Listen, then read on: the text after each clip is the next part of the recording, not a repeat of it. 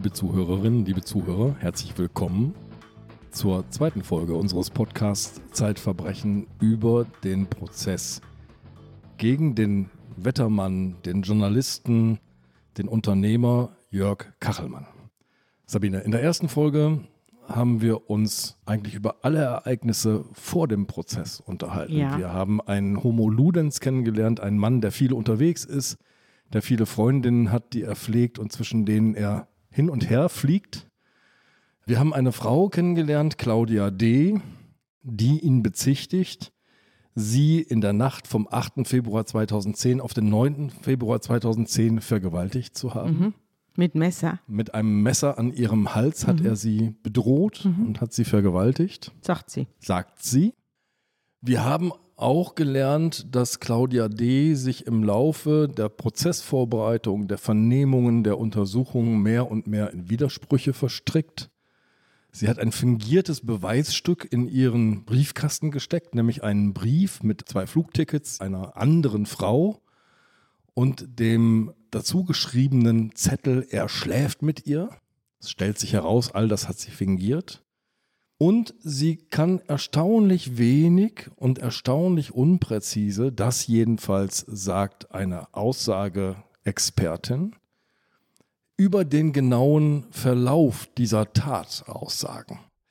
Während all das so allmählich zum Vorschein kommt, sitzt Jörg Kachelmann noch immer in Untersuchungshaft. Ja, er sitzt immer noch in Untersuchungshaft und dann endlich nimmt sich sein Verteidiger Herr Birkenstock ein Herz und geht in Haftbeschwerde. Das heißt, er beschwert sich über die Tatsache, dass sein Mandant noch in Haft ist. Es ist also keine normale Haftprüfung, sondern eine Haftbeschwerde. Die muss zuerst beim Landgericht Mannheim eingereicht werden.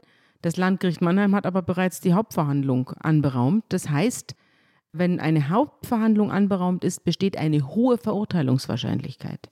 Dasselbe Gericht, das die Hauptverhandlung anberaumt, spricht später das Urteil. Also das ist auch ein großes Problem, dass dieselben Richter, die vorher sagen, er, ist, er wird schon gewesen sein, hinterher sagen, er war's. Ja? Und so ist es hier auch. Die haben ja am 9. Juli, haben, hat das Landgericht Mannheim ja die Zulassung der Anklage durchgewunken.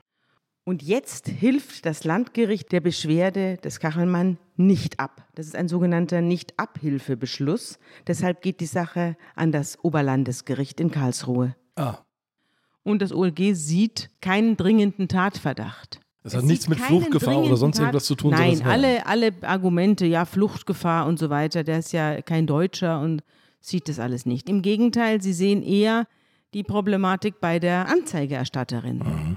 und sagen, das Gericht hat doch gar nichts in der Hand, außer dieser Aussage.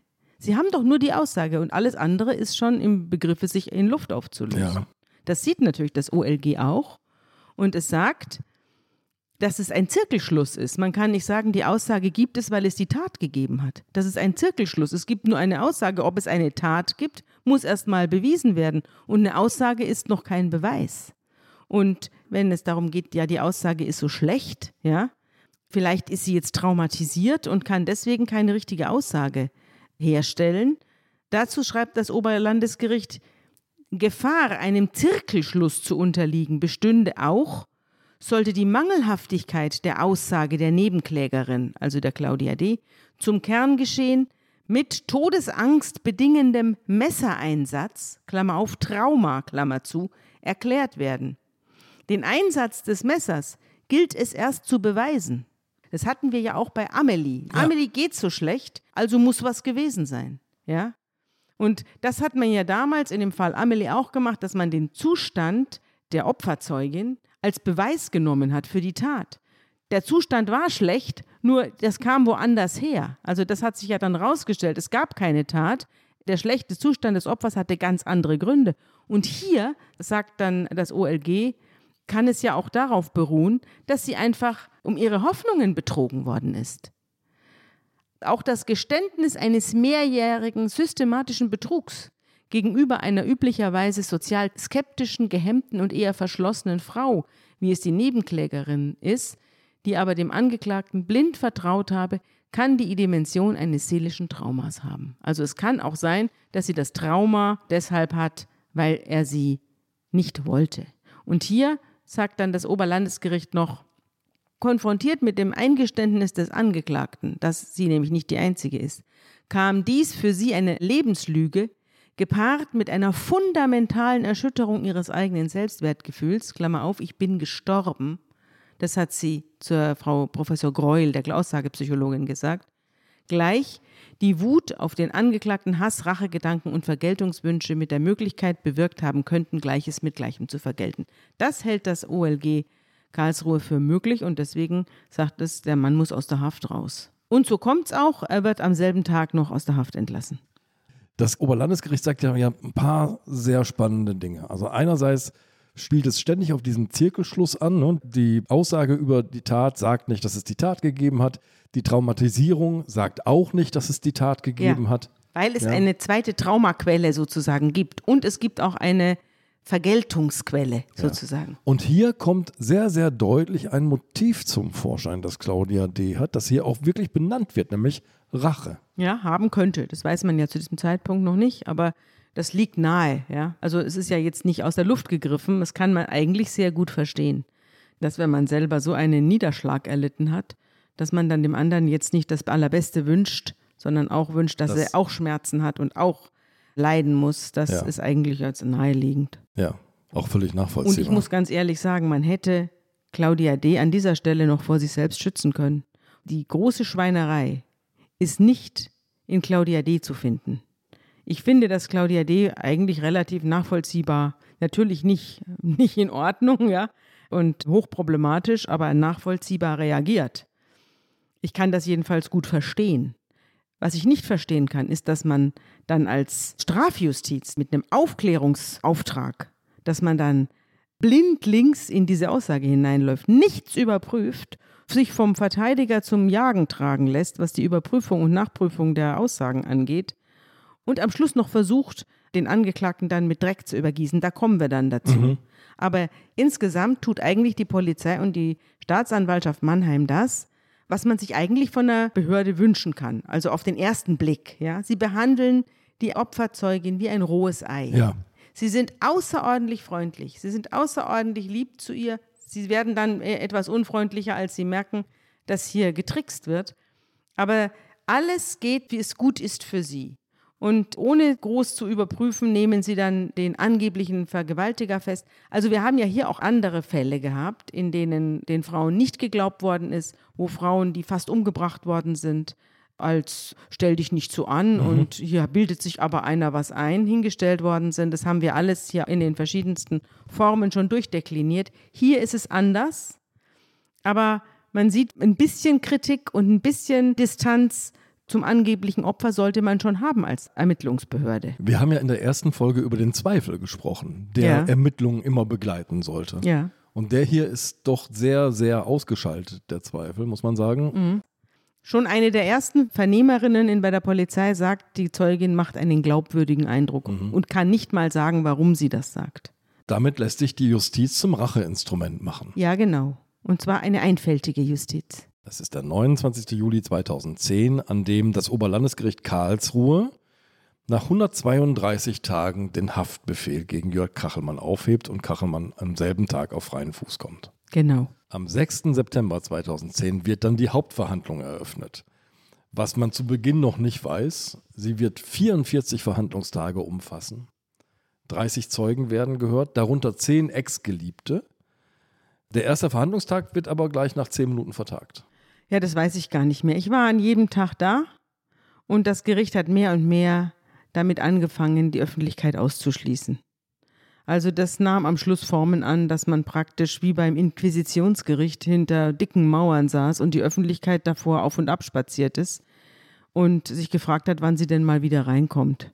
Ich habe mich dann auch gefragt, ob es hier wirklich um den Schutz der Zeuginnen geht, weil am Schluss sollten ja dann auch die Sachverständigen hinter geschlossenen Türen aussagen also die harmlosesten Sachverständigen. Es ging dann gar nicht bei Vergewaltigungsprozessen, wenn das Opfer aussagt, dass dann die Öffentlichkeit nicht erwünscht ist, das ist selbstverständlich. Aber dass dann auch, wenn die Spurensachverständigen aussagen oder sonst wer, dass dann auch die Öffentlichkeit raus soll, das ist mir dann doch neu gewesen. Es ist ja seltsam, es ist ja quasi paradox, grotesk verkehrt, ja, die Ermittlungen gegen Kachelmann finden ja quasi in aller Öffentlichkeit statt. Da werden Geliebte vorgeladen und vorgeführt, nicht nur vom Gericht, sondern auch von der Presse. Da werden Spurendaten nach außen gegeben und durchgestochen. Da werden Ermittlungsergebnisse durchgestochen. Und das sollte ja eigentlich eher diskret erfolgen, um klarzumachen, klagt man den Mann überhaupt zu Recht an. Ja. Während dieser langen Gefängniszeit, in der Kachelmann in U-Haft saß, hatte sich der öffentliche Wind gedreht. Er hatte sich jetzt gegen Kachelmann gedreht, und zwar wegen dieser langen Untersuchungshaft. Man hat sich gesagt, ja, wenn der so lange sitzt, dann ist was dran. Da sitzt er nicht umsonst da drin. Und jetzt wird genau. auch noch das Hauptverfahren eröffnet, dann ist ja doppelt was dran. Also der war's. Und mit einer hohen Verurteilungswahrscheinlichkeit. Der war's. So haben sich die Kollegen von der Presse dann oder einige davon auch verhalten. Dazu kam, dass viele, nicht alle, es gab einige Freundinnen, die waren davon, die haben, waren sicherlich auch nicht erfreut, aber waren jetzt davon nicht weiter erschüttert. Aber es gab Frauen, die haben ihm vorher noch liebe Mails geschrieben und liebe Briefe ins Gefängnis geschickt. I stand by you and my family too und so weiter wurde da geschrieben. Und hinterher fand man dieselben Frauen als Anklägerinnen vor Gericht, die also möglichst schlechte Sachen über ihn erzählt haben. Und da gab es eine ganze Reihe davon, die also von der Eröffnung dass sie nicht die einzigen waren, eine Umkehr ihrer Einschätzung dieser Beziehung vorgenommen haben und das dann auch öffentlich gemacht haben. Oder öffentlich gemacht, indem sie sich in die Bunte reingesetzt ja. haben. Da saß auch Isabella. Isabella saß da mit Korkenzieherlocken mit reingedrehten in der Bunten und klagte ihr Schicksal mit Kachelmann und andere auch. Und die haben dafür eine Menge Geld bekommen. Also die Isabella hat 50.000 Euro dafür kassiert, dass sie da Kachelmann alt aussehen lässt und, und scheiße aussehen lässt. In der Bunten. Und hinterher war sie dann als Zeugin vor Gericht geladen. Was ist denn so eine Zeugin wert? 50.000 Euro für die Bunte. Da gab es noch mehrere davon. Die anderen haben auch ja, viel ja, Geld ich bekommen. Hier, ich habe die Namen und die Summen hier notiert. Isabella muss man noch mal kurz erklären. In der ersten Folge haben wir sehr ausführlich über sie erzählt, denn Claudia D., die Nebenklägerin, die Frau, die sagt, Jörg Kachelmann hat mich vergewaltigt. Claudia D. hat diese Frau aufgetan als Nebenbuhlerin, als Geliebte von äh, Jörg Kachelmann, hat mit ihr Kontakt aufgenommen und hat versucht herauszufinden, ob die beiden zusammen sind. Mhm. Das war ein entscheidender Punkt auch in den Ermittlungen. Mhm. Isabella geht nun zur Bunden, erzählt dort ihre eigene Geschichte mit Jörg Kachelmann und Während die, wie wir bisher wissen, ja eigentlich eine ganz harmonische ist, also nicht besonders gestört, sondern man streitet sich manchmal, man sieht sich längere Zeit nicht, dann findet man sich wieder. Also ein scheinbar ganz normales Auf und Ab. Schildert sie das jetzt in den düstersten Farben. Ja. ja. Es ist ja auch so, dass Kachelmann, um diesen ganzen Frauenschwarm managen zu können, hat er auch die ersten Geschichten erfunden. Also er hat zum Beispiel behauptet, er habe Magenkrebs und er müsse sich jetzt zurückziehen von vom der einen oder anderen. Ne? Vom gemeinsam versprochenen ja, Weihnachtsurlaub. Ja, genau. Er hat dann zum Beispiel Urlaube immer gerne platzen lassen, wegen angeblicher schlimmer Krankheiten. Und da hat er sich alles Mögliche einfallen lassen. Krebs, dann hat er sich eine Cholesterinkrankheit, eine ganz schlimme einfallen lassen. Dann hat er sich psychische Krankheiten einfallen lassen. Hat sich angeblich in psychiatrische Kliniken zurückgezogen, um sich dort heilen zu lassen. Und das hat alles nicht gestimmt. Nur fiel es ihm das dann hinterher natürlich auch auf die Füße, weil die haben dann gesagt, ja, der ist ja psychisch krank, mit dem stimmt was nicht und so. Und dann, deswegen wurde Kachelmann ja dann auch psychiatrisch untersucht. Ja. Das kam ja noch dazu. Das hat das Gericht dann bewogen, diese ganzen Behauptungen, die er da aufgestellt hat. Während er da mit irgendwelchen Frauen in Urlaub war, hat er dann also angebliche Unterbringungen in Sanatorien behauptet das ist ihm dann hinterher auf die Füße gefallen. Na, man kann sich aber eben auch vorstellen, dass nicht nur Claudia D. auf Rache sind, ja. sondern im Laufe dieses Verfahrens erfahren ja auch alle anderen Frauen, dass sie nicht die einzigen ja. waren. Und dann kam es zu einer eigenartigen Vermischung von strafbarer Handlung und moralischem Verhalten.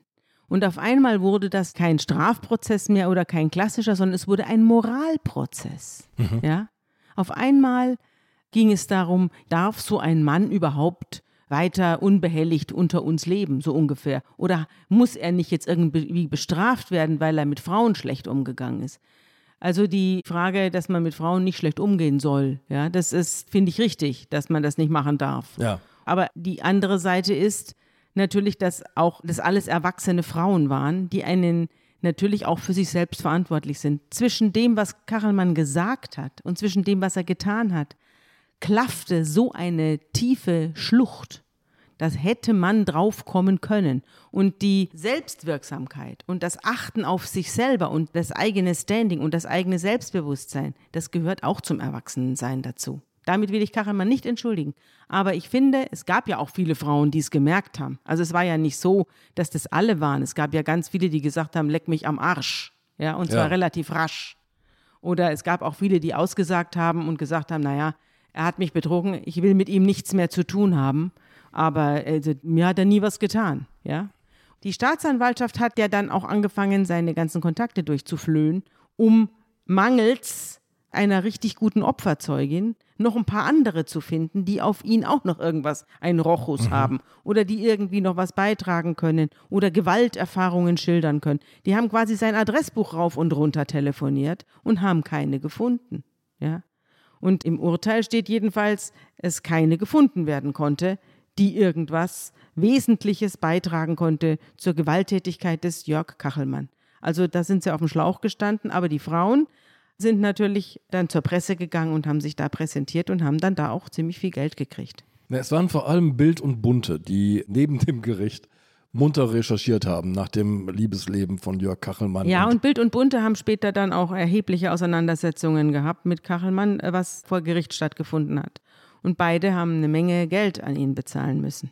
Jedenfalls die Verlage Springer und Burda. Und äh, da hat Kachelmann nichts anbrennen lassen.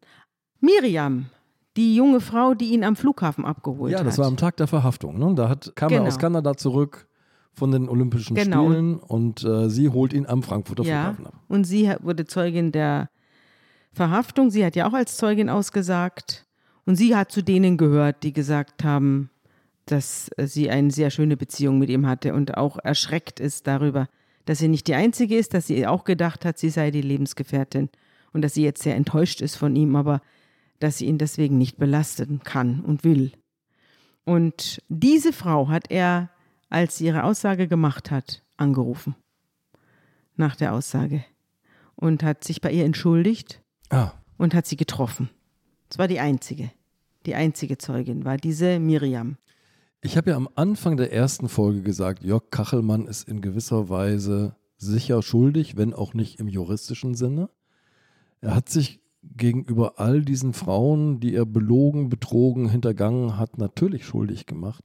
Hat er sich denn entschuldigt bei anderen außer bei Miriam? Nein, ich glaube nicht. Er hat sich gedacht, die haben mich jetzt hier belastet vor Gericht. Was soll ich mich bei denen entschuldigen? Mhm. Ja.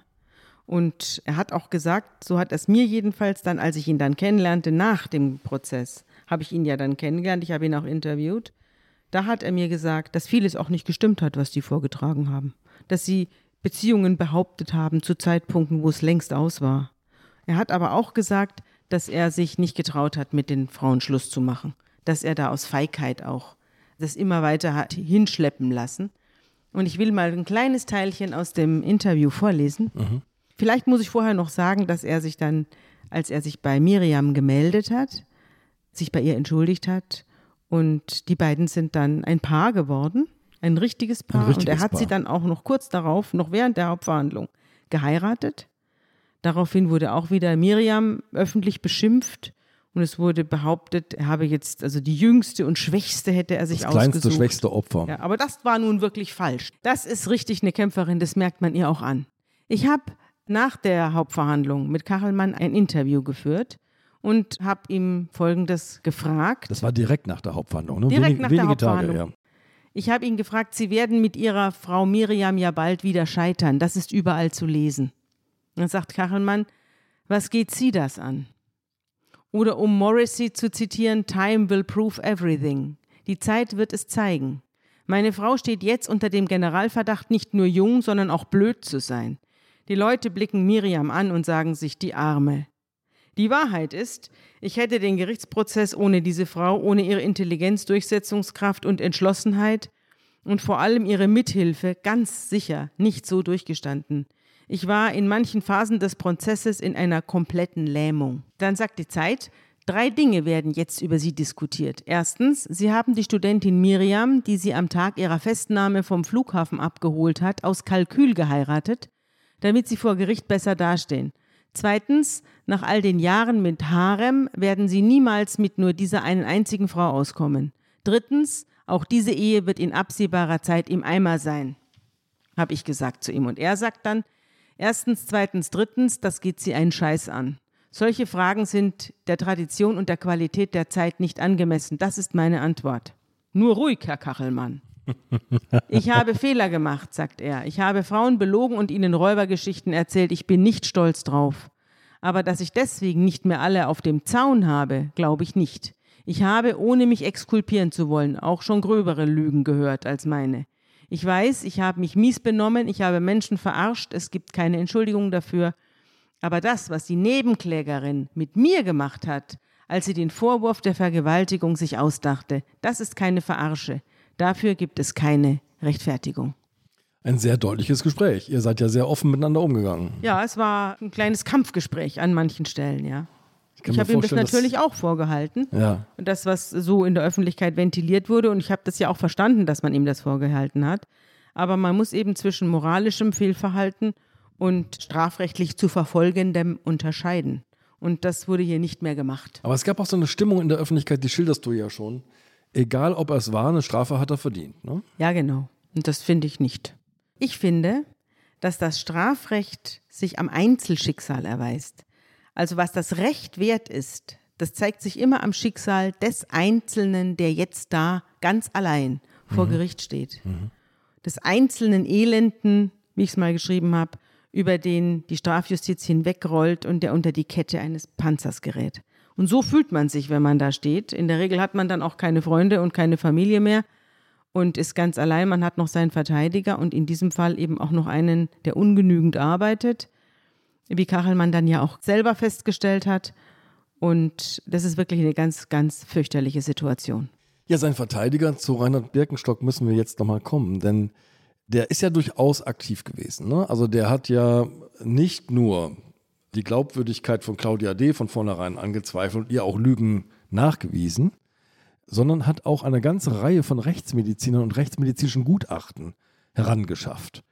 Unter anderem ein Gutachten von Bernd Brinkmann, den kennen wir. Ja. Professor für Rechtsmedizin Emeritus von der Universität Münster, ein sehr bekannter Rechtsmediziner. Ja, der hier auch im Podcast immer mal wieder eine Rolle gespielt hat als genau. Sachverständiger. Genau. Im Fall Amelie zum Beispiel. Mhm. Im Fall Amelie hat er eine Rolle gespielt, weil er dort der Meinung war, dass Amelie die gesamte Vergewaltigungsreihe, derer sie die zwei Männer bezichtigt hat, inszeniert hat. Und das stellte sich ja dann auch als wahr heraus. Und hier schaut er jetzt auf die Verletzungen, die Claudia D. am nächsten Morgen nach der vermeintlichen Tat in der Heidelberger Rechtsmedizin vorführt. Ja. Da gibt es einen langen roten Kratzer am Hals, ja. der soll von dem Messer her stammen. Ja. Es gibt zwei Blutergüsse an den Oberschenkeln, die sollen daher stammen, dass Jörg Kachelmann die Beine gewaltsam auseinandergedrückt hat. Ja. Und zu welchem Urteil kommt Bernd Brinkmann? Bernd Brinkmann kommt zum Urteil, dass die Hämatome selbst beigebracht sind. Und zwar mit, höchstwahrscheinlich mit den Fäusten, weil man Ausbuchtungen sieht, die auf die Fingerknöchel schließen lassen. Und dass die Platzierung dieser Hämatome ungeeignet ist, um eine Hebelwirkung zur Beinspreizung herbeizuführen. Das äh, hat er festgestellt. Er hat allerdings dann den Status des Sachverständigen verloren. Ja, deswegen frage ich, genau. Ja, weil er noch ein weiteres Gutachten gemacht hat. Und zwar über eine Fotografie, die bereits gelöscht war auf dem Laptop der Nebenklägerin, die aber ein Jahr vor der Anzeige gemacht worden war. Es waren zwei Fotografien, die kurz nacheinander gemacht worden waren. Ein Jahr bevor Frau D. Herrn Kachelmann angezeigt hat. Und das war ein, Hämatom auf der Innenseite des Oberschenkels. Hat sie fotografiert mhm. bei sich selbst. Vielleicht neigt die Frau zu Hämatomen. Warum fotografiert man Hämatome auf der Innenseite der Oberschenkel? Das ist die Frage. Und Brinkmann hat daraus gefolgert, dass sie bereits einen Probeschlag, einen Probierschlag unternommen hat in demselben Monat, in dem sie das erste Mal nach Isabella gegoogelt hatte. Da hatte sie sozusagen die Spur aufgenommen von Isabella und aus diesem selben Monat stammt dieser blaue Fleck. In Vorbereitung sozusagen. Ja, in Vorbereitung. Und das hat wiederum die Staatsanwaltschaft zum Anlass genommen, einen Befangenheitsantrag gegen ihn zu erheben und das Landgericht Mannheim hat dem stattgegeben. Also so, er flog dann Er aus ist dem voreingenommen sozusagen. er sei voreingenommen und er flog dann aus der Riege der Sachverständigen raus. Aber die anderen beiden, Professor Rothschild, der das Rechtsmedizinische Institut in Köln leitete, Markus Rothschild, ja. und Professor Püschel, der das Rechtsmedizinische Institut in Hamburg leitete, die waren weiter als Sachverständige im Spiel und deren Erkenntnisse hat das Landgericht Mannheim dann auch später übernommen. Also wir haben ja den ersten Sachverständigen Matern, Der sagt, ich weiß es nicht. also Herr Matern hat sich sozusagen rausgeredet mit dem Satz, ich lasse die Frage, ob es Selbstverletzungen oder Fremdbeibringungen sind, meistens offen. Dazu brauche ich natürlich keinen Rechtsmediziner, wenn der eine Selbstverletzung von einer Fremdbeibringung nicht unterscheiden kann. Und er wolle die Sache lieber den Kollegen überlassen, die mehr von solchen Sachen verstehen, denn in Heidelberg kommen solche Verbrechen selten vor. Das war seine Entschuldigung dafür. Das fand ich schon einigermaßen matt. Und Markus Rothschild aus Köln, der hat gesagt, wenn die Messerklinge wirklich der Frau an den Hals gedrückt worden wäre, hätte man massenhaft DNA von ihr dran finden müssen. Aber da war relativ wenig dran. Und wenn er das gewesen sein soll, dann hätte auch das ganze Messer auch behaftet worden sein müssen mit seiner DNA, also mit Kachelmanns Ja. DNA. Denn diese Hautepithelien kleben wie Pech an Gegenständen weshalb auch Genetiker aus einem ganz normalen Fingerabdruck eines Menschen DNA gewinnen können, weil das so klebt. Und was die Oberschenkelhämatome angeht, hält es Rothschild für abwegig, dass die Frau das nicht gemerkt haben will, als ihr diese Hämatome zugefügt worden sind. Denn die Hämatome seien sehr schmerzhaft gewesen, müssen sehr schmerzhaft gewesen sein und seien mit enormer Energie zugefügt worden. So jedenfalls habe ich es mitgeschrieben. Und Klaus Püschel, der auch sich mit Selbstverletzungen immer wieder beschäftigt hat, der hat gesagt, dass diese Ritze auf der Haut, die sind wie ein rechtsmedizinisches Lehrbuchwissen, Selbstbeibringungen, weil die mit ruhiger Hand gemalt worden seien. Wie gemalt, hat er gesagt, während bei einem dynamischen Geschehen, wie eine Vergewaltigung es eben ist, solche Kratzer ganz anders aussehen. Die sind nicht mit ruhiger Hand von oben nach unten gemalt. Die Rechtsmedizin hat durchaus Erfahrung mit solchen selbst beigebrachten Verletzungen. Ja, natürlich, das ist ihr Job. Ja. Püschel hat gesagt, es gibt keinen Hinweis darauf, dass es war, wie die Zeugin es sagt. Aber sehr viele Hinweise darauf, dass es sich hier um eine Manipulation handelt. Das hat er gesagt. Ich habe hier sozusagen den Prozesskalender vor mir liegen und ich möchte noch einmal, damit klar wird, das findet jetzt nicht alles an einem Tag statt. Da kommt nicht ein Nein, nein. Reigen von, von Leuten, die da vor der Tür stehen und jeder darf ein paar Sätze sagen, sondern es ist so, dass am 30. Dezember 2010 Bernd Brinkmann vor dem Gericht aussagt, am 1. Februar 2011 Rainer Matern, der da immer noch nicht weiß, was die Herkunft der Verletzungen ist, am 9. Februar 2011 Klaus Püschel und Markus Rothschild, die sehr eindeutig nochmal sagen, das ist eine Selbstverletzung. Inzwischen, Sabine, hat Jörg Kachelmann einen anderen Verteidiger. Ja, er hat sich von seinem Verteidiger Birkenstock getrennt und hat Johann Schwenn mandatiert. Den du Birkenstock mal zugerufen hattest, als der dich kontaktiert hat. Genau. Ja. Ich habe ihm damals geraten, er soll Schwenn an seine Seite holen und das hat er nicht getan, weil er das Mandat alleine haben wollte. Aber dann hat er eben das Mandat ganz verloren und Kachelmann hat, wollte ihn nicht mehr. Er hat ihm Anfang November 2010 einen Brief geschrieben und hat geschrieben, dass er sehr unzufrieden ist mit der Art und Weise, wie er hier verteidigt wird. Aufgrund der letzten Nachrichten aus der Strafkammer nach der diese augenscheinlich relativ unbeeindruckt von der grotesken Aussagequalität der Nebenklägerin festhält, dass sie noch in keiner Richtung festgelegt sei und für alles offen, bin ich zur Überzeugung gekommen, dass jede Form von Appeasement gegenüber dieser Kammer sinnlos ist. Was 1938 mit Neville Chamberlain falsch war, kann heute nicht richtig sein. Die Kammer hat unsere Freundlichkeit missverstanden und sie als Zeichen von Schwäche angesehen, mithin als verklausulierte Bitte um eine milde Behandlung meiner Person. Die Kammer findet, dass ich ein Arschloch bin und wird von dieser Meinung nicht mehr abrücken.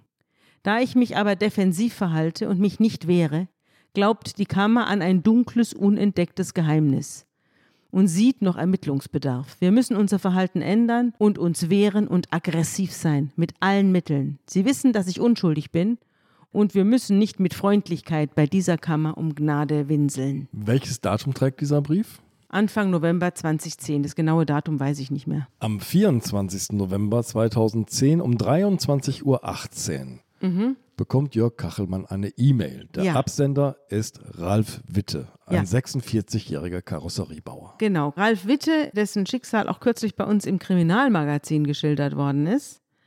Ralf Witte wurde auch beschuldigt, von der Tochter eines Bekannten fürchterliche Vergewaltigungen an ihr vorgenommen zu haben und wurde dann einige Jahre später, nachdem Schwenn eine Wiederaufnahme erwirkt hatte, von dem Landgericht Lüneburg freigesprochen. Er war vom Landgericht Hannover verurteilt worden zu zwölf Jahren und wurde nach fünf Jahren, glaube ich, von Herrn Schwenn rausgeholt. Das Landgericht Lüneburg hat sich bei ihm entschuldigt und hat gesagt, diese Sache hätte niemals angeklagt werden dürfen und hat ihn wegen erwiesener Unschuld freigesprochen. In jener Nacht hat Herr Witte einen Beitrag, glaube ich, gesehen über Kachelmann und hat sich gedacht, das dem geht nicht genauso. gut. Ja, dem mhm. es genauso und das hat er ihm auch geschrieben. Er hat ihm geschrieben, Herr Kachelmann, ich habe den Eindruck, das geht bei Ihnen in die Hose, so wie bei mir.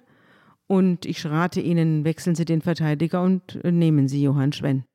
Und Johann Schwenn wurde dann der Verteidiger von Herrn Kachelmann. Und dann hat die ganze Hauptverhandlung eine andere Dynamik bekommen. Dann wurde es richtig ungemütlich fürs Gericht. Und auch für die Staatsanwaltschaft, die am Schluss mit vier Mann vertreten war in der Hauptverhandlung, um es mit diesem Verteidiger noch aufzunehmen. Reinhard Birkenstock ist ein ganz anderer Typ als äh, Johann Schwenn. Wie tritt Johann Schwenn denn jetzt auf? Was macht er anders? Johann Schwenn versucht vor allem, die Öffentlichkeit herzustellen. Also er möchte nicht, dass hinter verschlossenem Türchen da in aller Stille seinem Mandanten ein Grab geschaufelt wird, sondern er möchte, dass die Öffentlichkeit, deren Aufgabe es ja ist, Unheil vom Angeklagten fernzuhalten, unter anderem, dass die das mitkriegt, was hier läuft. Ich lese mal ein Stück aus dem zweiten großen Dossier vor, das du geschrieben hast. Kampf um Kachelmann hieß es, glaube ich. Kampf ne? um Kachelmann. Mhm. Und da wird deutlich, wie das Gericht hier agiert. In den Wochen vor dem Verteidigerwechsel fällt auf, dass das Verfahren immer undurchsichtiger wird. Über weite Strecken verhandelt das Gericht unter Ausschluss der Öffentlichkeit. Tagelang warten die Reporter vor der verschlossenen Tür von Saal 1 in der Hoffnung auf ein paar Minuten öffentlicher Hauptverhandlung. Inquisitionsprozesse fanden einst hinter dicken Mauern statt. Seit mehr als einem Jahrhundert ist der Strafprozess in Deutschland jedoch öffentlich. Den Angeklagten durch eine Vielzahl von Augen- und Ohrenzeugen im Saal vor Willkür zu schützen, war immer das Hauptargument für die Gegenwart eben jenes Volkes, in dessen Namen das Urteil ergeht. Doch von Transparenz oder gar der Kontrolle des Verfahrens durch die Öffentlichkeit kann in Mannheim keine Rede sein. Sogar Verlautbarungen aus der Pressestelle des Landgerichts klingen wie Botschaften aus Geheimdienstkreisen. Als der Psychotherapeut des angeblichen Opfers, Günter Seidler, als Zeuge gehört wird, heißt es, aus Gründen des Schutzes der Persönlichkeitsrechte wird der Zeuge nicht namentlich benannt. Aus diesem Grunde wird auch nicht mitgeteilt, ob es sich um eine männliche oder weibliche Person handelt. Und auch über den Gegenstand der Beweiserhebung werden keine Angaben gemacht. Den Gipfel der Heimlichtuerei erklimmt die Staatsanwaltschaft Mannheim, als sie bei Journalisten durchblicken lässt, der Ausschluss der Öffentlichkeit werde sogar für die Anhörung mancher Sachverständiger erwogen. So viel Scheu vor dem Licht schürt Misstrauen. Wird hier wirklich nur Claudias Intimsphäre geschützt oder vielleicht auch das unheilvolle Wirken eines Gerichts? Den Verdacht hatte ich damals stark, ja. Also als die Tür mal wieder aufging und Herr Schwenn durchgesetzt hat, dass die Öffentlichkeit wieder reinkommt, hatte Herr Kröber das Wort.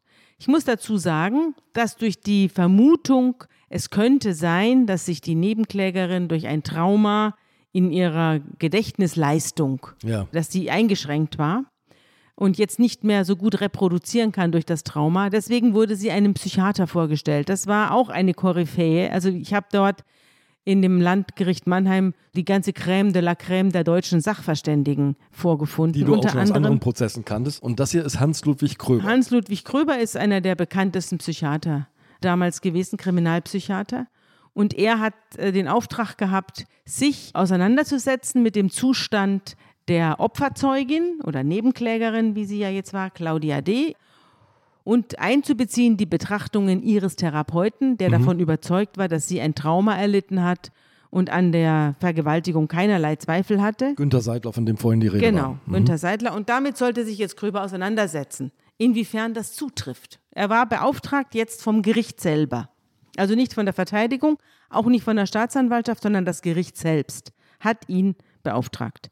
Zur Frage der Aussagetüchtigkeit der Nebenklägerin bezüglich des Vergewaltigungsgeschehens. So, des Fraglichen. Und jetzt geht's los. Also er soll sagen, ob eine traumaassoziierte psychische Störung mit Auswirkungen auf die Aussagetüchtigkeit der Nebenklägerin vorliegt, ob dem etwaigen Störungsbild eine Spezifität für eine bestimmte traumatische Einwirkung zukommt und ob ein Zusammenhang zwischen dem Störungsbild und der in Frage kommenden angeklagten Tat getroffen werden kann. Also ob man aus dem Vorliegen eines Störungsbildes auf eine Tat schließen kann. Zu welchem Ergebnis kommt er? Ja, zunächst mal ist mir aufgefallen, als ich das jetzt nochmal gelesen habe, was er da geschrieben hat, dass sie offenbar bei den Nachvernehmungen, als sie von der Staatsanwaltschaft in die Mangel genommen worden ist und man ihr draufgekommen ist, dass sie also diese ganzen Dinge gebastelt hat und der Isabella hinterher spioniert hat. Als es rauskam, da habe sie große Angst gehabt, dass jetzt alles aus und vorbei ist. Und da habe aber die Staatsanwaltschaft gesagt, die haben gleich gesagt, nein, das würde nicht passieren, dass Kachelmann rauskommt. Das sei ja alles gar nicht schlimm und es sei gut, dass ich jetzt die Wahrheit gesagt habe. Mhm. Also da habe ich mir dann schon gedacht, da sieht man mal, wie die drauf waren. Also die wir waren, bleiben auf Spur. Wir bleiben auf der Spur. Es mag ja. geschehen, was will. Ja. ja?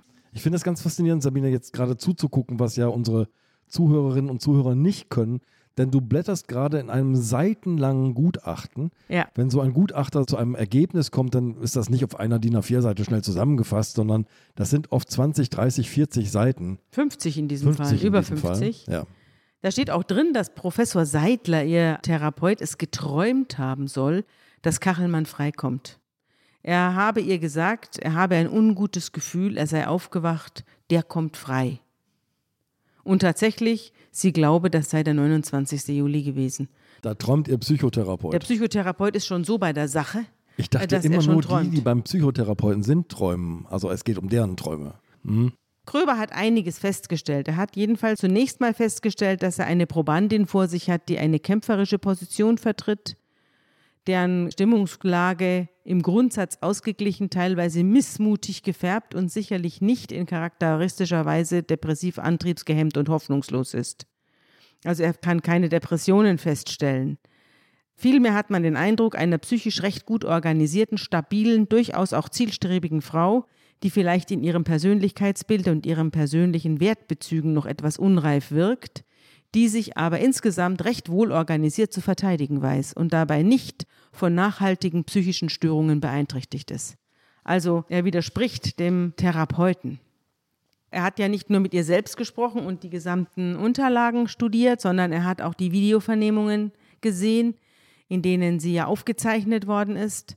Und auch da kann er nicht feststellen, dass sie in irgendeiner Weise traumatisiert wirkt oder irgendwie angeschlagen psychisch eingeschränkt. Keine Auffälligkeiten. Das geht jetzt über Seiten, was er jetzt alles in Augenschein nimmt. Und dann beschäftigt er sich auch mit den umfangreichen Therapieaufzeichnungen des Professor Seidler, der ja alles aufgeschrieben hat, was sie ihm gesagt hat. Und Kröber fällt auf, dass von Anfang an in den Aufzeichnungen ein sehr emotionalisierter, zugleich auch kritikloser Ton vorherrscht und dass zu keinem einzigen Zeitpunkt irgendwelche Zweifel an der unbedingten Wahrheitstreue der Patientin aufkommen. Professor Seidler fällt von Anfang an auf, dass die Probandin trotz des, wie für ihn von Anfang an feststeht, hochgradig traumatisierenden Erlebnisses weiterhin just an dem Ort verbleibt, an dem dieses Ereignis stattgefunden haben soll und weiter in dem Bett schläft, in dem die Tat begangen worden sein soll. Mhm. Wie dies möglich sein soll, wenn andererseits die Tat die von ihm unterstellten fatalen Folgen auf die psychische Verfassung der Probandin gehabt hat, wird weder in den Krankenblatteinträgen noch in seiner gutachterlichen Stellungnahme schlüssig nachvollziehbar gemacht. Die Argumentation des Herrn Seidler folgt dem Prinzip, alles was normal ist, was also nicht pathologisch ist, hat sich die Probandin trotz des Traumas erhalten können. Alles, was sie belastet, ist Traumafolge. Insofern gibt es kein Phänomen, das in irgendeiner Weise das Trauma widerlegen könnte, weil also alles, was vorliegt, entweder Traumafolge ist oder Widerstand gegen das ja. Trauma. Das ist diese Zirkelschlüssigkeit, ja. die man bei diesen Traumatologen häufiger antritt. Das ist, war jetzt nicht das erste Mal, dass mir das begegnet ist. Also es läuft immer darauf hinaus, dass die Aussage stimmt, egal was der Aussagepsychologe sagt. Und sagt Kröber denn auch was darüber, wie sie sich und warum sie sich erinnert, nicht erinnert, gut erinnert, wieder erinnert? Ja, ja, natürlich sagt er was. Kröber schreibt, häufig findet Professor Seidler sogenannte Intrusionen, also zwanghafte Erinnerungen. Die ihm wichtigste Intrusion ist die Angabe von Frau D., bei der Konfrontation in der angeblichen Tatnacht sei Herr Kachelmann plötzlich anders geworden. Jetzt kommt ein Zitat aus der Vernehmung der Frau D. Sein Blick habe sich verändert, erst ungläubig überrascht, dann böse und eiskalt. Sie habe noch nie so einen Blick gesehen und es schaudere sie, wenn sie daran dächte. Zitat Ende. Mhm. Also Kröber schreibt das in seinem Gutachten. Der Seidler schreibt, dieser Blick kommt dann auch als Intrusion, also als zwanghafte Erinnerung in der Therapie immer wieder. Gemeint ist damit, dass Frau D. immer wieder in ihrem Bericht innehält, während der Therapie, nichts mehr sagt, etwas abwesend wirkt und dann berichtet, sie habe diesen Blick vor sich gesehen. Das sei eine Intrusion und das sei ein typisches Merkmal für eine posttraumatische Störung. So etwas könne man auch nicht erfinden. Kröber fügt hinzu, das ist füglich zu bezweifeln, zumal es alle halbwegs begabten Schauspieler als Standardkunstmittel verwenden, im Verlaufe einer Schilderung plötzlich innezuhalten, ins Leere zu starren und sich dann eine ganz bestimmte Szene und Wahrnehmung zu vergegenwärtigen. Das ist natürlich wirklich der Hammer. Ne? Da kommt der eine Psychotherapeut und sagt, Mensch, die Frau gleitet immer wieder ab und dann kommt immer wieder diese Szene, also muss die Szene wahr sein. Und da kommt der andere und sagt, ist doch reine Schauspielerei, kann doch jeder. Ja. Aber ich sehe noch ganz viele Anmerkungen, die du an das ja. Kröber-Gutachten ja. gemacht hast. Ja, also es geht um die posttraumatische Belastungsstörung. Darüber schreibt Kröber. Professor Dr. Seidler legt viel Wert darauf, dass Frau D. bei ihm nie den eigentlichen Geschlechtsakt berichtet habe. Also diese Vergewaltigung, ja? Er hält dies für den Beweis einer traumatisch bedingten Löschung dieser zentralen Szene. Er weiß ganz offenkundig nicht, dass Frau D. diesen Geschlechtsakt bei der Kriminalpolizei durchaus geschildert hatte. Bei Professor Seidler konnte sie darauf verzichten, weil ihm ohnehin klar war, was dann passiert war. Also es musste sie gar nicht, er hat sie auch so geglaubt. Professor Seidler ist aber der Auffassung, vom Beginn der eigentlichen Vergewaltigung an war sie offenbar stark dissoziiert, vorher hat sie Affekte voll erlebt, was möglicherweise gegen eine heftige posttraumatische Belastungs Störung schützen wird. Und dann beschäftigt sich Kröber mit dem Entfremdungsgefühl der Frau D nach einem dramatischen Ereignis. In einem weiteren Gespräch wurde die Tatnacht von Frau D weiter berichtet in der Therapie. Also Kröber musste da sehr, sehr viel lesen. Der hat diese äh, ganzen äh, Therapieprotokolle Unendliche gelesen. Therapieaufzeichnungen, die mhm. habe ich auch hier. Nachdem Herr Kachelmann das Haus verlassen hatte, habe sie dagelegen, sie wisse nicht wie lange sei unter Schock gewesen. Erst langsam sei ihr klar geworden, was sich abgespielt habe. Sie sei dann stundenlang wie ferngesteuert, Klammer auf, Dissoziation, Klammer zu, durch die Wohnung gelaufen und habe überlegt, was sie tun sollte. So lautet das Zitat aus den Aufzeichnungen des Herrn Seidler. Dieser Satz aus dem Vermerk wird zitiert, weil er Folgendes verdeutlicht. Frau D. schildert eine normal psychologisch naheliegende Reaktion nach einer Vergewaltigung wobei offen bleiben muss, ob diese stattgefunden hat oder nicht. Herr Professor Seidler verwandelt diese normalpsychologische Reaktion, nämlich das Gefühl, wie in einem Film zu sein, fremdgesteuert zu sein, etwas Ungewöhnliches zu erleben, das ja völlig berechtigt ist, in ein pathologisches Gefühl, in eine Dissoziation. Tatsächlich findet keine Dissoziation statt, sondern wenn das Gefühl tatsächlich erlebt wurde, eine Entfremdung, ein Entfremdungsgefühl, ein Gefühl, sich in einer ganz einmaligen, besonderen Situation zu befinden, für die es keine Vorbilder und keine Routinen gibt. Insbesondere ist zu bedenken, dass auch bei einem anders ablaufenden Tatgeschehen Frau D. die Situation, nachdem Herr Kachelmann die Wohnung verlassen hatte, als befremdlich und beispiellos erleben konnte. Wenn man von der Möglichkeit ausgeht, dass Frau D. angesichts der sehr optimistischen Zukunftspläne, die Herr Kachelmann mit ihr entwickelt hatte, und seines Kinderwunsches nun eine letztgültige Klärung auch seiner Seitensprünge erreichen wollte, dass aber dieses Vorhaben nun völlig gescheitert war, weil Herr Kachelmann keineswegs die Bereitschaft gezeigt hatte, andere Frauen ihr zuliebe aufzugeben, sondern vielmehr relativ leichthin bereit war, die Beziehung zu ihr zu beenden. Mhm. So hätte Frau D. in jener Nacht vor einem Scherbenhaufen all ihrer Lebenspläne für die nächsten Monate und Jahre gestanden. Das deckt sich auch mit, ich erinnere nochmal daran, wir hatten in der letzten Folge schon darauf hingewiesen, mit einem Teil des Gutachtens von Luise Greuel, die sagt, allein diese Trennung, diese Erkenntnis und diese ja, Trennung war ein solcher Schock. War ein solcher Schock, dass mhm. der eben auch dazu geführt hat, dass es traumatisiert und dass diese Art von Autosuggestion, die ja Luise Greuel hier nahe liegt, genau. die hat genau. sich das selbst eingeredet, dieses ja. Geschehen, dieses Traumatische. Ja, aber das sagt Kröber auch nicht. Kröber sagt da, er kann da nichts Traumatisches finden in ihr. Es ergibt einen Entfremdungsprozess, wie ihn ein normaler Mensch erlebt. Das werden wir dann am Fazit ja erfahren. Interessanterweise, fährt Kröber fort, unterlässt Professor Seidler jegliche Nachfrage, warum sie ihn belogen habe. Der Vertrauensbruch ihm gegenüber wird überhaupt nicht thematisiert. An dieser Stelle wäre es spätestens angebracht, darauf hinzuweisen, dass bei Therapien mit Frauen mit dieser manipulativen Potenz, wie sie in der Beziehung zu Professor Seidler sichtbar wird, eine regelmäßige Supervision ausgesprochen angebracht wäre sehr viel mehr an Kritiklosigkeit gegenüber den Äußerungen einer Patientin und Selbstverleugnung des Therapeuten ist im Grunde nicht vorstellbar. Harter Tobak. Ja. Die Verlaufsaufzeichnungen von Professor Seidler verdeutlichen den Verlauf einer Therapie, die gegen das, was ansonsten seit Jahrzehnten unter Psychotherapeuten für wesentliche Standards von Psychotherapie gehalten wird, an verschiedenen Punkten eklatant verstößt. Es fehlt jede kritische Reflexion der Arzt-Patienten-Beziehung, der Wahrnehmungen und Gefühle des Psychotherapeuten. Es fehlt ein basales Maß an Distanz und Besonnenheit sowie Kritikbereitschaft. Es fehlt die Bereitschaft zu einer flankierenden Realitätsprüfung und zudem findet sich eine ganz fatale Vermischung zwischen der therapeutischen Aufgabe und der eigenen Vorbereitung auf ein Intervenieren in einem Strafprozess mit einer gutachterlichen Aussage. Insofern ist der dokumentierte Therapieverlauf unter ärztlich-psychotherapeutischen Aspekten ein Dokument, das zwar sehr aussagekräftig ist, aber auch erschreckend, schreibt Kröber. Das ist eine Vernichtung. Hier schreibt ein Psychiater über einen Psychotherapeuten. Ja. Gehen Gutachter immer so miteinander um? Ja, also Kröber geht schon mit den Leuten so um. Ich habe öfter solche Sachen von ihm gelesen, aber ich habe nicht erlebt, dass er nicht recht gehabt hätte. Wobei Günther Seidler ja kein Gutachter war, sondern hier nur als Zeuge auftrat. Es gibt keine stichhaltige wissenschaftliche Literatur dahingehend, dass bestimmte posttraumatische Störungsmuster ganz charakteristisch, ja spezifisch wären für bestimmte Arten von Traumatisierungen. Auch hier gilt der in der Psychiatrie sehr verbreitete Grundsatz von der kausalen Unspezifität vegetativer und psychischer Symptome.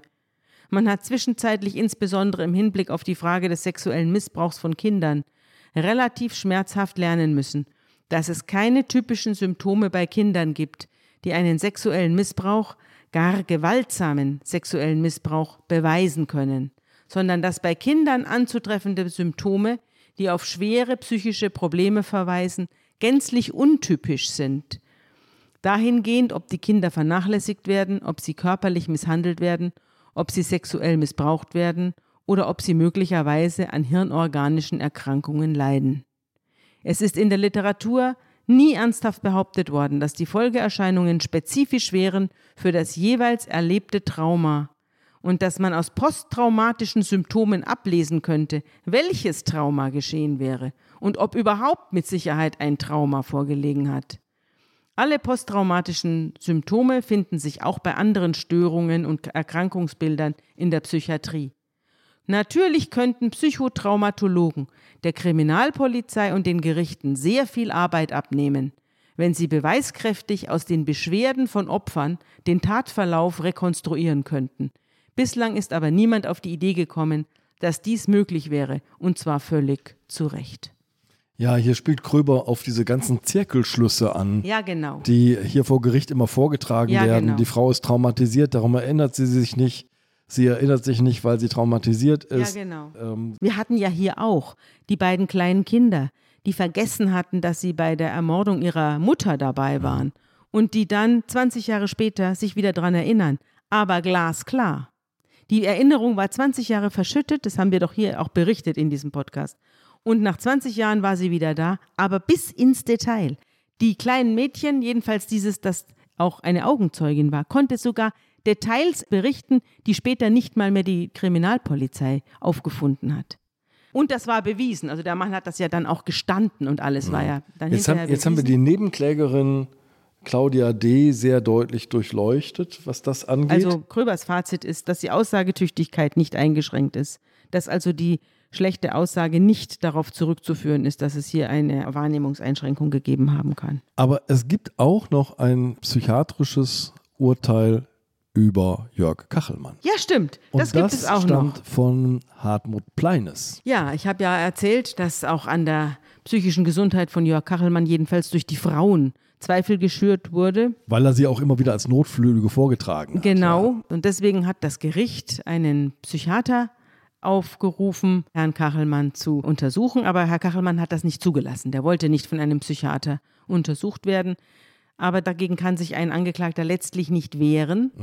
Er kann zwar das persönliche Gespräch verweigern, nicht aber die Tatsache, dass dieser Psychiater die gesamten Unterlagen bekommt. Ja? Und alle Aussagen über den Menschen erfährt und auch in der Hauptverhandlung sitzt und ihn beobachtet.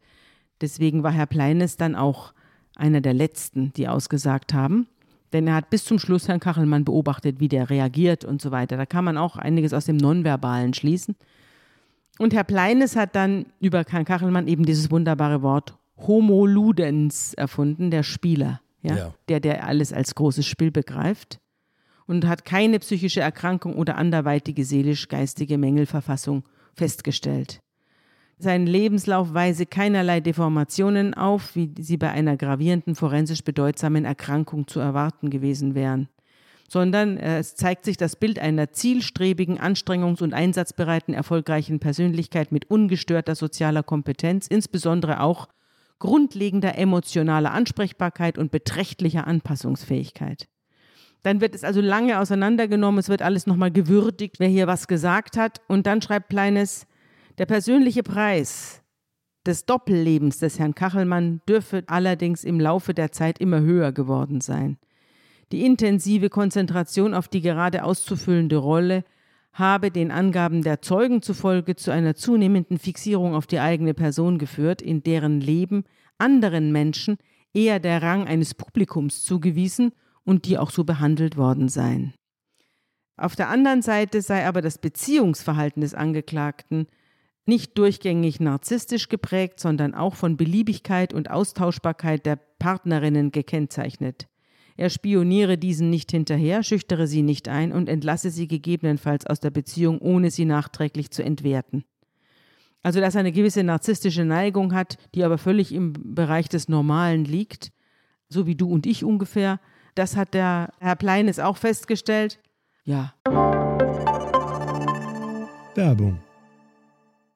Liebe Hörerinnen und Hörer, Sie möchten das Magazin zum Podcast einmal unverbindlich testen? Dann lassen Sie sich Ihre persönliche Zeitverbrechen-Ausgabe gratis nach Hause liefern. Jetzt bestellen unter www.zeit.de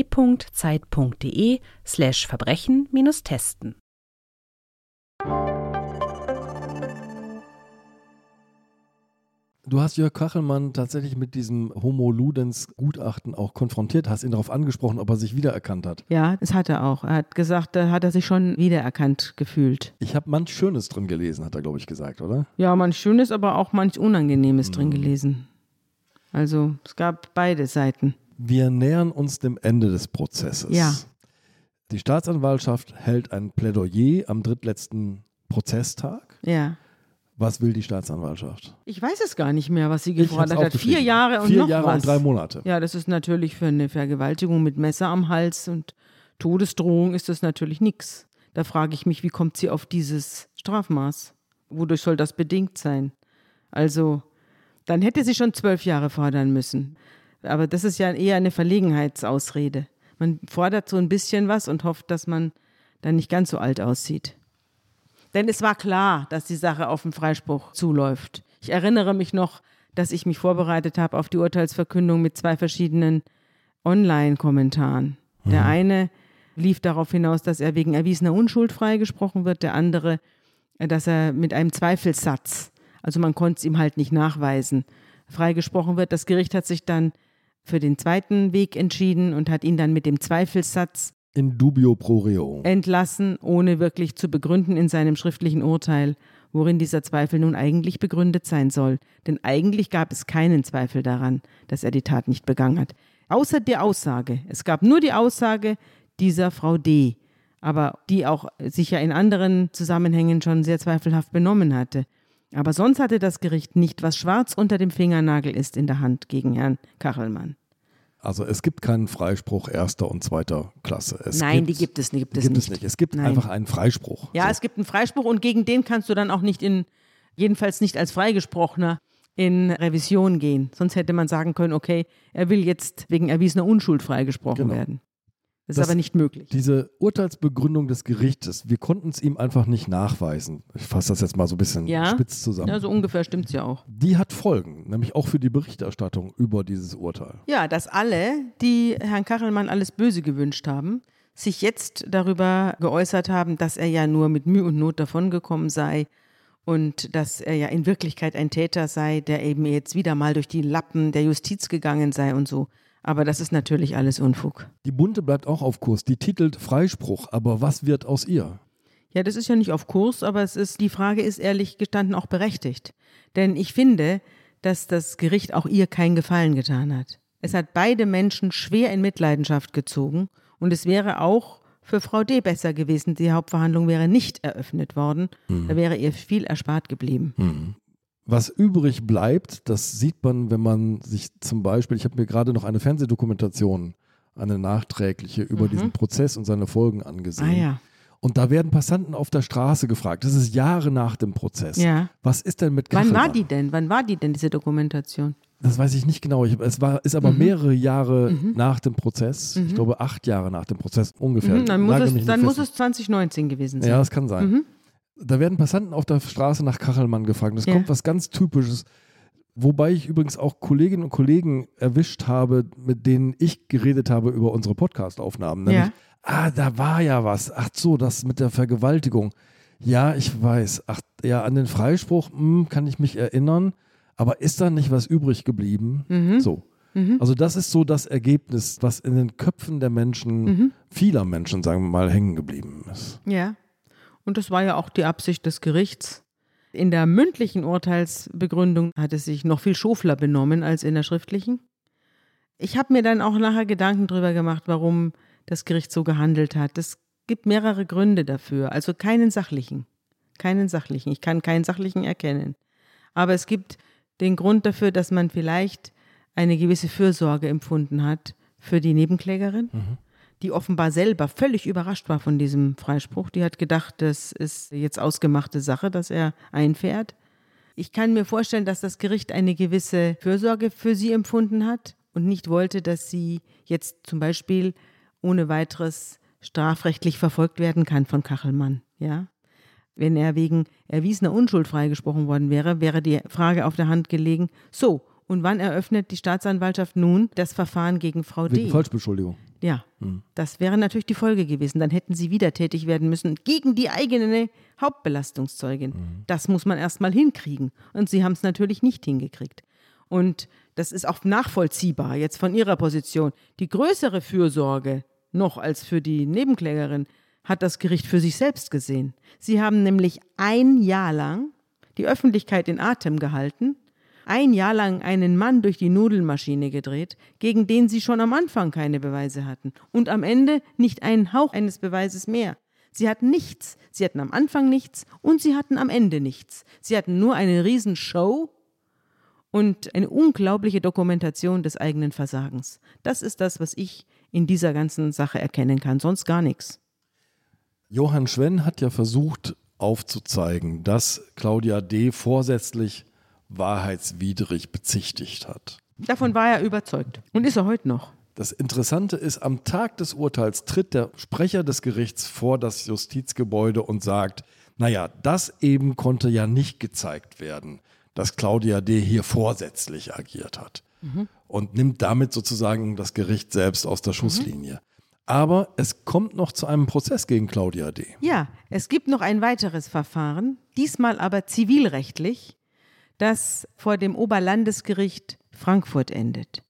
Und dieses Verfahren hat Kachelmann angestrengt gegen Frau D. Mhm. Also Kachelmann hat sehr viele Prozesse dann geführt, aber das war der wesentliche Prozess. Er hat nämlich Frau D. verklagt wegen seiner Kosten, die er hatte für die, all die Gutachter. Genau, er musste er seine Rechtsanwälte bezahlen, Geld. seine Gutachter bezahlen. Er wollte von mhm. ihr Geld für die Gutachten. Und deswegen wanderte die ganze Sache irgendwann vor das Oberlandesgericht Frankfurt. Und das Oberlandesgericht Frankfurt hat nochmal selber Beweise erhoben. Also, das gibt es. Ganz berühmt der Fall Harry Wörz. Harry Wörz ist ein Mann, ein Polizist, dem die versuchte Tötung der eigenen Ehefrau vorgeworfen worden ist, der deswegen auch verurteilt wurde vom Landgericht Karlsruhe und der später dann auch freigesprochen werden musste nach einem langen, langen Kampf. Und dieser Kampf wurde geführt von einem Rechtsanwalt namens Gorka. Das war ein junger Rechtsanwalt, der zu diesem Fall Wörz kam wie die Jungfrau zum Kinde. Er war nämlich ein Zivilanwalt und er sollte Herrn Wörz, der verurteilt worden war, seine Frau lebensgefährlich verletzt zu mhm. haben, sodass sie an einer hirnorganischen Krankheit litt, weil sie diesen Mordanschlag überlebt hat und keinerlei Aussage mehr machen konnte. Die Familie dieser Frau wollte aber jetzt von Herrn Wörz Entschädigung haben und hat ihn da um eine hohe Summe verklagt. Und Herr Gorka, der junge Zivilanwalt, trat also den Eltern des Opfers in einem Zivilprozess auf der Seite des Beklagten entgegen. Und dieses Zivilgericht hat nochmal eine Würdigung der Feststellungen des Strafgerichts vorgenommen und hat nochmal eigene Sachverständige mhm. gehört und auch eigene Zeugen und kam hinterher zum Ergebnis, der Mann ist unschuldig. Ah. Das passiert gar nicht so selten in der Kriminalgeschichte, dass Strafprozesse jemanden schuldig sprechen und die Zivilgerichte sagen, nö, das stimmt gar nicht, der ist unschuldig. Man hat also zwei Urteile und die sagen das genaue Gegenteil. Und dann? Es gibt es auch manchmal umgekehrt, also dass Leute freigesprochen werden, aber dann hohe Summen zahlen. Das gibt es auch. Diesmal war es so, dass man also aus dem Freispruch aus dem Zivilgericht noch eine Wiederaufnahme bastelte und dann das durchgekämpft hat, äh, dass er auch wirklich freigesprochen wird. Mhm. Ich will das nur erzählen, dass sich also Zivilgerichte nicht an die Feststellungen der Strafgerichte halten müssen und auch oft nicht halten. Und so war es auch hier.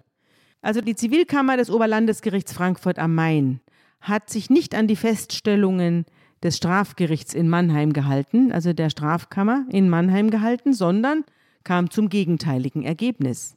Also sie kam zwar zum Ergebnis, dass der Herr Kachelmann freizusprechen sei, aber sie kam auch zum Ergebnis, dass ihm zum Verhängnis wurde eine intentionale Falschbeschuldigung, also eine absichtliche Falschbeschuldigung durch die Nebenkläger. Vorsätzlich wahrheitswidrig. Ja, genau. genau. Und dazu schreibt das OLG, insbesondere sei ein Verweis auf Beweiswürdigung im Strafurteil fehlerhaft, weil diese nicht bindend für das Zivilverfahren sei und zudem das Strafverfahren einen anderen Gegenstand, nämlich die Prüfung der Schuld des Klägers und nicht die der Beklagten gehabt habe. Jetzt aber hier geht es um die Schuld der Beklagten, sagt die Zivilkammer. Die zulässige Klage des Herrn Kachelmann ist begründet, schreiben sie. Der Kläger hat gegen die Beklagte einen Anspruch auf Zahlung von 7.096 Euro und 51 Cent, weil die Beklagte wissentlich eine unwahre Strafanzeige erstattete und so wie von ihr beabsichtigt, die Anordnung der Untersuchungshaft, die von sowieso bis sowieso dauerte, verursacht hat. Die Beklagte hat sich auch der Freiheitsberaubung im Sinne des Paragraphen sowieso schuldig gemacht. Zu diesem Ergebnis kommen die Richter in Frankfurt am Main. Freiheitsberaubung, weil Kachelmann ja, 132 worden. Tage ja, genau. im Untersuchungshaft sitzen musste. Nach dem Ergebnis der durch den Senat durchgeführten Beweisaufnahme ist der Senat nach Würdigung aller zu berücksichtigten Umstände mit der notwendigen Gewissheit davon überzeugt, dass die Beklagte den Kläger vorsätzlich wahrheitswidrig der Vergewaltigung bezichtigt hat.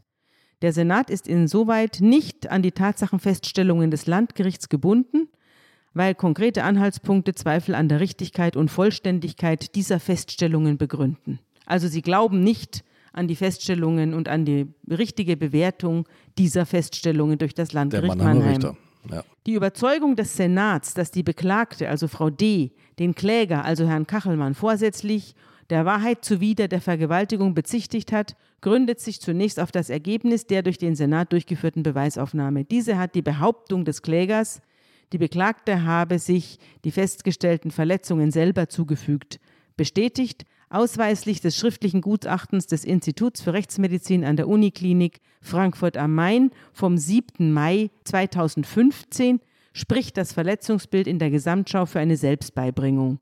Der Senat schließt sich insoweit den gutachterlichen Feststellungen, die der Sachverständige Professor Dr. Verhoff im Termin zur mündlichen Verhandlung ausführlich und umfassend erläutert hat, nach kritischer Überprüfung aus eigener Überzeugung an. Und jetzt geht es nochmal los, warum das so ist, dass alle Verletzungen leicht erreichbar sind und mit rechts gemacht werden müssen. Man muss doch jetzt zusammenfassen, du hast diese lange Urteilsbegründung hier vor dir. Diese Urteilsbegründung ist der eigentliche Freispruch. Ja, so hat es Kachenbahn jedenfalls empfunden. Aber anders als am Abschluss des ersten Prozesses haben die Medien an diesem Prozess relativ wenig Interesse gehabt. Ja, da war kaum mehr einer da. Ich war auch nicht da, muss ich sagen. Ich hatte auch von der Kachelmann-Thematik genug. Und was jetzt da an zivilem hin und her noch folgen würde, das hat mich nicht weiter interessiert.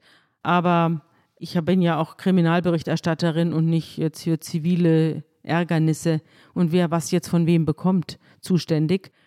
Deswegen hat mich das fälschlicherweise nicht interessiert, aber ich habe dann hinterher das äh, Urteil gelesen und ich muss sagen, das ist wirklich sehr interessant. Und Sie sagen auch, dass eben der direkte Vorsatz für Sie überhaupt nicht in Frage steht. Überhaupt nicht. Aus den Gesamtumständen ergibt sich, dass die Beklagte, Frau D., die Ermittlungsbehörden bewusst und gewollt über die Täterschaft des Klägers getäuscht hat, indem sie wahrheitswidrig aussagte und der besonders schweren Vergewaltigung unter Einsatz eines Messers bezichtigte, indem sie zur Bekräftigung dieser Angaben sich selbst verletzte. Dabei folgt schon aus der von der Beklagten aufgewendeten kriminellen Energie, dass es ihr darauf ankam, die Verhaftung des Klägers herbeizuführen. Eine Autosuggestion ist nach Auffassung des Senats ausgeschlossen. So, also mehr gibt's nicht. Ja, wir haben ja sehr ausführlich unter anderem aus diesem Chatverlauf zwischen Claudia D. und Isabella zitiert, die einfach zeigt, mit welcher Energie sie und mit welcher Fantasie sie hier versucht, an Informationen zu kommen. Sie hat sich darüber sehr aufgeregt und hat sich dann auch später vor dem Gericht geäußert. Ich glaube, da war sie mit irgendwelchen Unterstützerinnen da, soweit ich das irgendwie den Medien entnommen habe. Vielleicht irre ich mich auch, aber ich glaube, so war es. Hat sie dann auch gesagt, diese erbärmlichen Männlein oder über ja, sie die, hat von über die einer Richter. männerbündischen Verschwörung gesprochen. Ah ja, aber das kann natürlich nicht sein, denn die Staatsanwaltschaft, die ihr den roten Teppich ausgerollt hat in Mannheim, waren alles Männer. Auch das Gericht mit drei äh, Berufsrichtern und zwei Schöffen waren vier Männer und eine einzige Frau. Also sie kann sich nicht beschweren, dass die Männer ihr nicht zu ihr gehalten hätten. Diese kritische Würdigung, also die deutlich kritischere Würdigung in der schriftlichen Urteilsbegründung des Landgerichts Mannheim, die ist von einer Frau geschrieben. Der Freispruch für Jörg Kachelmann. Von dem wurde behauptet, er schädige Frauen, die tatsächlich vergewaltigt worden sind. Siehst du das so? Hat das was verändert? Hat das das Verhalten von Gerichten, von Ermittlungsbehörden verändert? Was hätte denn Frauen nicht geschädigt? Die Frage ist doch, soll man Unschuldige einsperren, damit das große und ganze feministische Weltbild Recht behält? Und das kann man nicht machen. Also Menschenopfer gibt es nicht. Keine Ideologie darf das verlangen, weil die so schön ist und weil das alles so schön in unser Weltbild passt und weil in unser Weltbild passt, dass jeder, der eine Vergewaltigung anzeigt, nicht lügt. Ich halte das eher für ein größeres Problem, dass man solchen Frauen dann einen solchen Platz einräumt.